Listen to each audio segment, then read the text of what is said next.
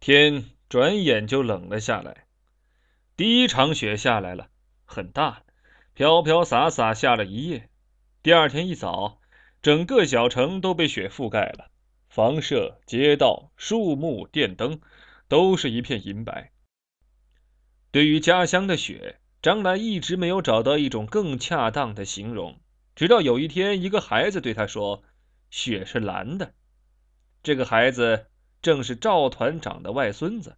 两个脸蛋红扑扑，像雪地里的萝卜。他十三岁。接着，他对张来说：“卷阿姨跟雷叔叔要结婚了。”张来吃了一惊，他没想到这么快。他立刻给卷小打电话，他已经几天没上班了。电话通了。卷小，你你要结婚了？他看着窗外，问他：“早晨的阳光照在雪地上，很亮。一个大脑的孩子坐在雪地上。”看着他傻笑，赵团长的外孙子走过去，踹了那个大脑的孩子一脚，大脑的孩子就碎成了一堆雪。谁说的？胡说八道！看来，看来是虚假新闻哈。停了停，卷小突然说：“我结婚，你高兴吗？”张来听出了这句话的意味深长，他马上慌乱起来：“这，你你高兴，我我就高兴。”真的，俊晓举着手机从那个已经破碎的雪人旁走过。他穿着一身红色的皮衣皮裤，很鲜艳。所有的雪都在为他做陪衬，整个冬天都在为他做陪衬。当然是真的，张来说。赵团长的外孙子和俊晓打招呼：“俊阿姨好。”“嘿，你好。”俊晓朝他摆摆手。接着他对张来说。我不高兴呢。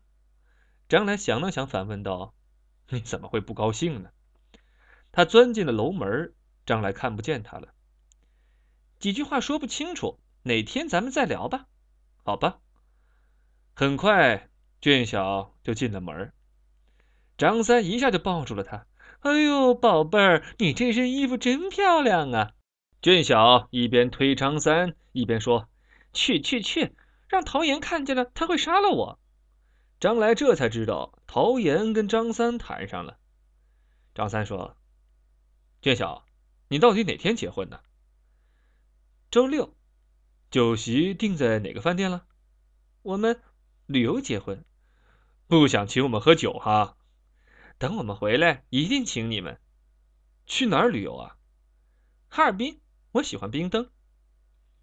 张来呆呆的看卷小，美丽的女人秘密多，他怎么说变就变呢？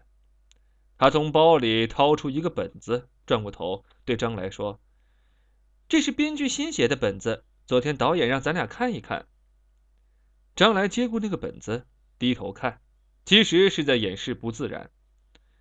不一会儿，卷小走了出去，他放下本子，追出去，在楼道里，他问他：“卷小。”你到底结不结婚？还早呢。你刚才不是说我说什么了？你说周六啊？我说了哪个周六了吗？他不解的看着他。一百年后的第一个月的第一个周六是什么日子？你找万年历查一查。